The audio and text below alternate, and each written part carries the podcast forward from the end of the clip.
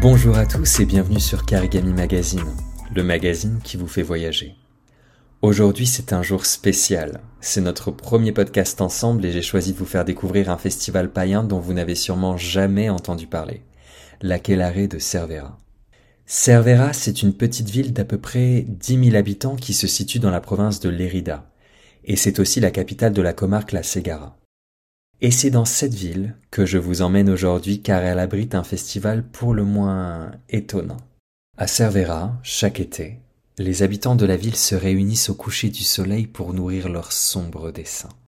Pour vous joindre à eux, suivez le rythme endiablé des tambours et engouffrez-vous dans les ruelles de la ville qui vous mèneront à la fête païenne la plus démente que vous n'ayez jamais vue. Au programme de ce festival atypique, marché d'objets occultes, coréfox, spectacles, concerts et pluie de semences divines. Les ruelles de Cervera abritaient jadis des sorcières, largement persécutées au Moyen Âge. La légende raconte qu'elles se réunissaient dans une venelle de la ville à chaque pleine lune pour s'adonner à leur rite maléfique. C'est d'ailleurs de là que vient le mot aquelarre, qui signifie le chant du bouc. Les sorcières se réunissaient dans une prairie ou dans un champ afin de s'adonner à leurs rituels et incantations. Elles imploraient al masclacabro, le bouc, pour que celui-ci leur confère des pouvoirs magiques en échange de leur âme.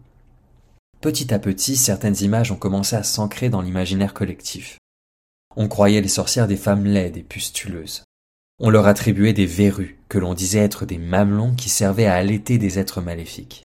Ou alors, au contraire, c'étaient les femmes attirantes, sexy et envoûtantes qu'on taxait d'ensorceleuses, celles qui avaient une emprise sur les hommes, celles qui prenaient soin d'elles, jolies, tout en seins et tout en cuisses, cultivées, insoumises, téméraires, en définitive, des femmes jugées dangereuses.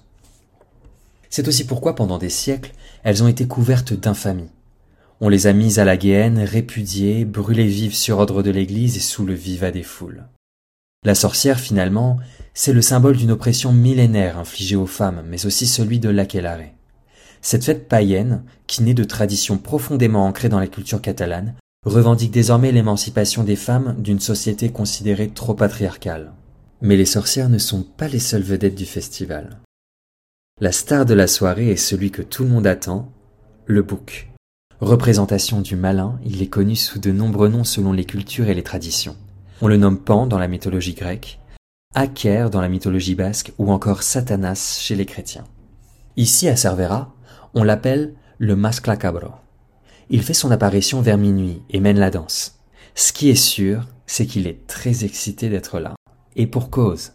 Il est accompagné d'une parade de monstres, de bêtes de la forêt et de châteaux magiques, enfiévrés par la musique chamanique au tambour. Vous êtes arrivé jusqu'ici, alors maintenant il faut danser.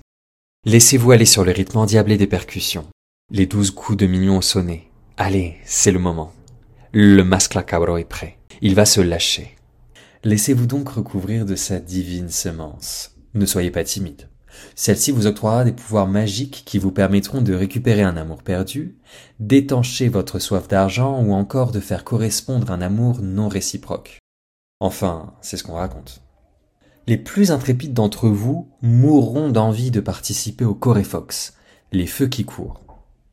Emblème incontestable des fêtes de la région, ils vous plongeront dans les cultures catalanes et roussillonnaises. Les habitants de la ville revêtissent l'apparence de diables et empoignent leurs fourches sur lesquelles des feux d'artifice sont embrochés. Leurs mèches se mettent à feuler alors qu'elles sont chatouillées par les flammes des flambeaux qui courent de main en main. Le spectacle commence. Les fourches se mettent alors à crier, cracher et les diables se déchaînent. Des essaims d'étincelles fendent l'air épais de l'été en bourdonnant. Les tambours cognent comme des cœurs prêts à exploser. C'est le moment. Prenez part au sabbat en entrant dans la danse. Mais attention, pour votre baptême du feu, soyez préparés.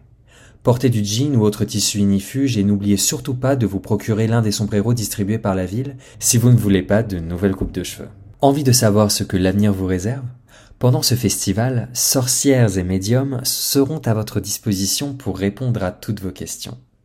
Lecture des lignes de la main, pendule, tarot et autres arts occultes vous permettront de faire l'expérience d'une séance paranormale. Ce marché regorge aussi de gris-gris en tout genre pour vos séances de spiritisme, pour pratiquer des rituels vaudous, ou encore pour que vous puissiez vous débarrasser du mauvais œil une bonne fois pour toutes. En plus, si vous venez en famille, la mairie de Cervera a pensé à tout. De nombreuses activités sont disponibles pour les enfants afin qu'ils puissent s'amuser, se dépenser, et que vous ayez ainsi l'occasion de profiter de la soirée entre adultes. Les activités sont variées. Mini coréfox, parade en échasse, atelier maquillage, musique de rue, bain de mousse et enfin, spectacle de grosses têtes. Mais ne vous en faites surtout pas, ces grosses têtes-là sont beaucoup plus sympas que Laurent Ruquier. Els caps grossos, comme on les appelle ici, sont des personnages gigantesques en papier mâché qui traversent les rues en crachant sur les gens. Autant dire que vos enfants s'amuseront comme des petits diables. Enfin, quelques mots sur Cervera.